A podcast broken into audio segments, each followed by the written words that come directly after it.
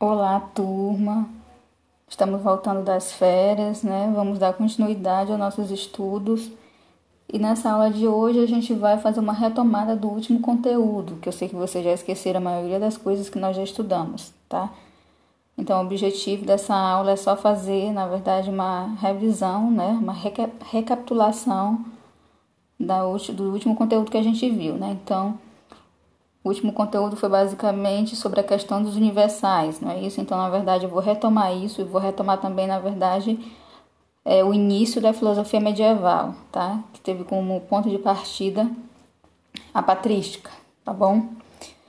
É, antes de, de, falar, de fazer essa retomada propriamente dita, eu quero, na verdade, fazer uma observação que eu acho que provavelmente eu não fiz durante as aulas, tá? Sempre eu falo para vocês essa questão de datas, né? Então, eu provavelmente eu esqueci de falar desse detalhe dessa questão da data em relação ao início e fim da patrística, tá bom? Então, alguns livros falam que a patrística ela começa no século I, outros livros, outros historiadores vão dizer que ela começa no século II, e outros vão dizer também que ela é, termina no século V, outros dizem que ela termina no século VIII. Então, a gente tem que ter isso em mente, tá? Então, como eu, falo, eu sempre falo para vocês, é, essas datas não são datas exatas, né? Até porque muita coisa se perde ao longo do tempo. Então, por isso a gente tem que é, ter conhecimento disso. Então, geralmente se diz que a patrística começou ali por volta do século I, século II, foi até o século V ou VIII, tá? Depois de Cristo, tá bom? Só para vocês terem em mente isso, só para fazer essa observação, tá? Então vocês já sabem também que a patrística nada mais é do que a filosofia dos padres da igreja, tá? Durante a patrística o que que acontece, né? É justamente o momento de ascensão do cristianismo, né? O cristianismo no caso é a primeira religião universal e enquanto religião universal, né? Ele tem que é, permitir que todas as pessoas tenham acesso, tá? Então, naquele período havia uma grande quantidade de pessoas pagãs, né? Então, o que, vai acontecer? É, o cristianismo, na verdade, ele vai né, se apropriar do pensamento dos gregos, né? E do pensamento dos romanos, né? Tentar fazer essa junção, né? Ou seja, conciliar a filosofia, né, com a religião nascente. Então, por que, que eles querem isso? Por que, que eles querem é, conciliar a filosofia com a... É, por que, que o cristianismo, né, pretende conciliar a filosofia, né, com ele mesmo, né? Até porque muitas pessoas eram pagãs, né? Então, para essas pessoas que são pagãs se convencer, ou desculpa, se converter, tá, para o cristianismo, então eles tinham que de certa maneira, né, é, fazer com que os pagãos se convencessem, né, da verdade propagada pelo cristianismo, tá? E consequentemente se converter. Ah, meu Deus do céu.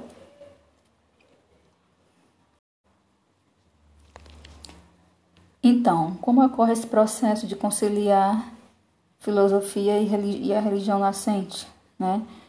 Então, na verdade, há as verdades da fé, né, ou verdades reveladas, e as verdades da razão, né, ou, ou verdades humanas.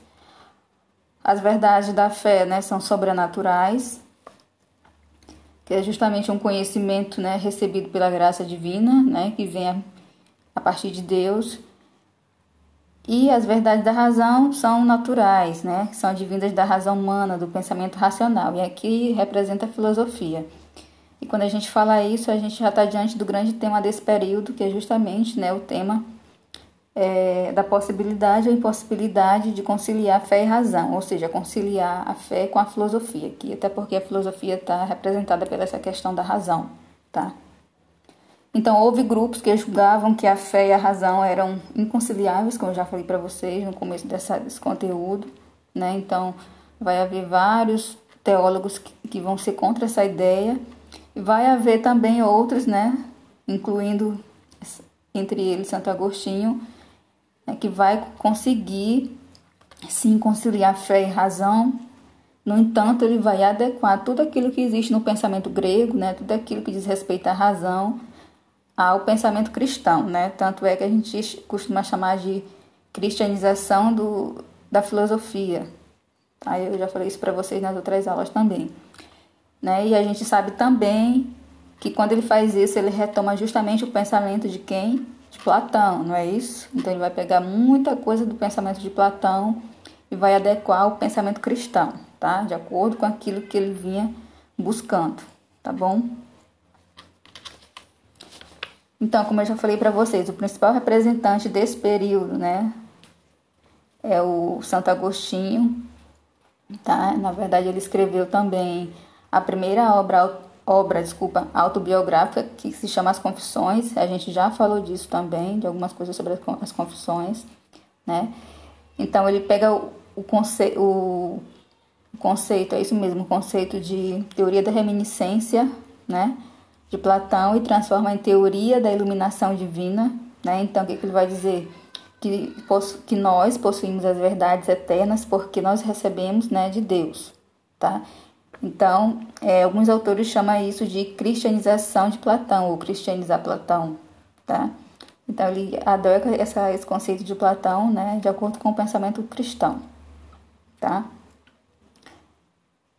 É, outra coisa interessante sobre ele que eu não sei se eu falei, mas eu acho que eu não falei, eu devo ter me esquecido, que é muito importante também, tá?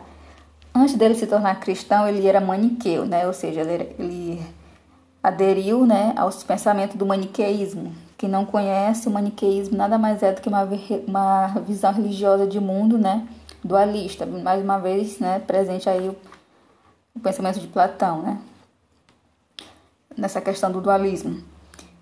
Então, o que, que dizia basicamente o maniqueísmo? Né? Então, existia, para quem era maniqueu, né, nesse período ele era maniqueu, existia o quê? É, na verdade, existia no mundo duas entidades, né? E essas entidades eram chamadas de bem e mal, né?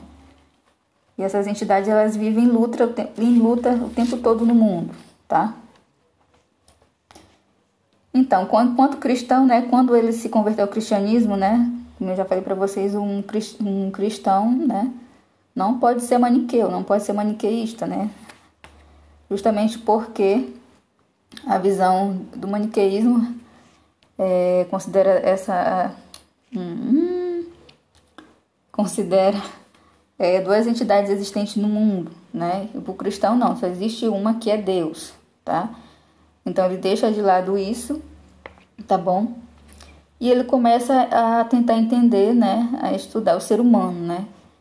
E, ver, e ele com isso ele vai é, compreender né, e vai formular uma teoria de como ocorre o processo de iluminação divina no ser humano, né, para a gente entender melhor sobre essa questão da teoria da iluminação divina.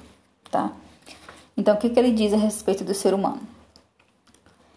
Ele vai dizer que, né, que nós somos seres de vontade, tá? Não somos só seres de desejo. Então, quando a gente é, quando o nosso desejo se torna vontade, né? Ou seja, quando a gente interpreta, quando nós interpretamos, nós podemos fazer escolhas, tá?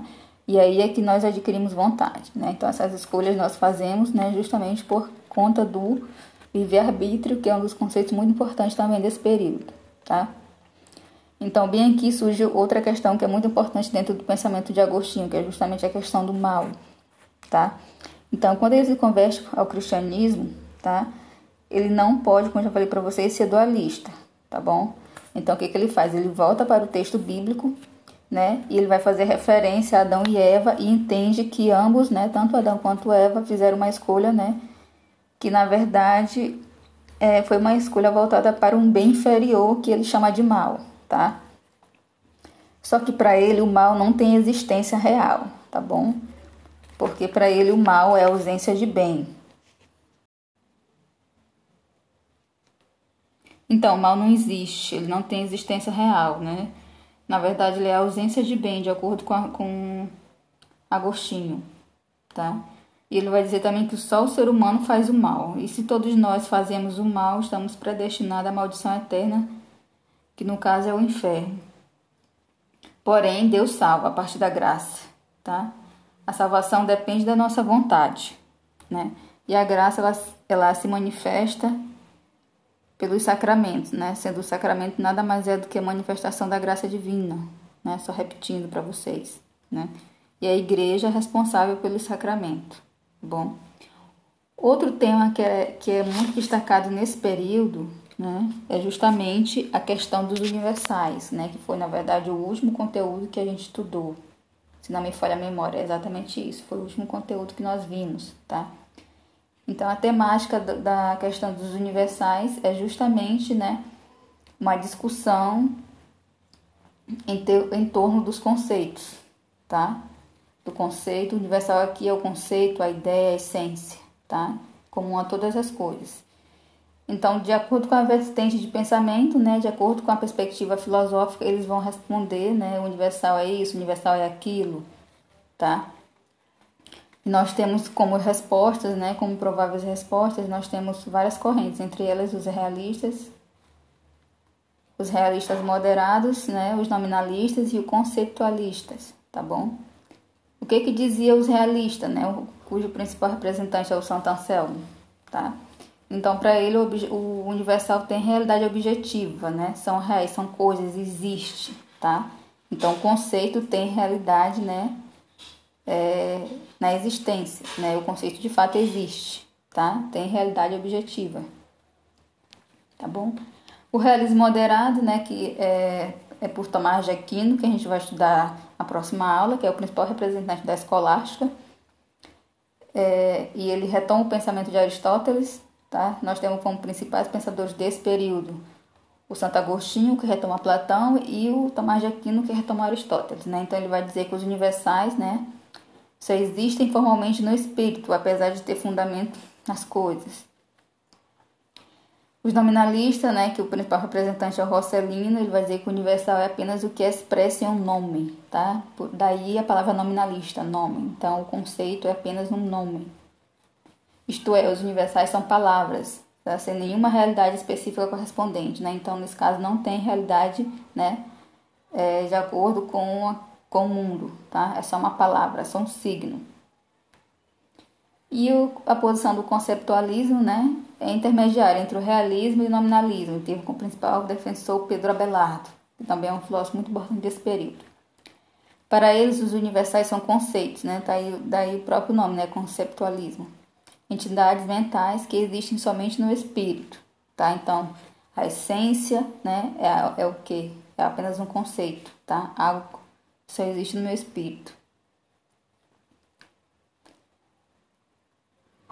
É basicamente isso, tá? Nossa revisão, na próxima aula a gente dá continuidade falando sobre a escolástica, tá?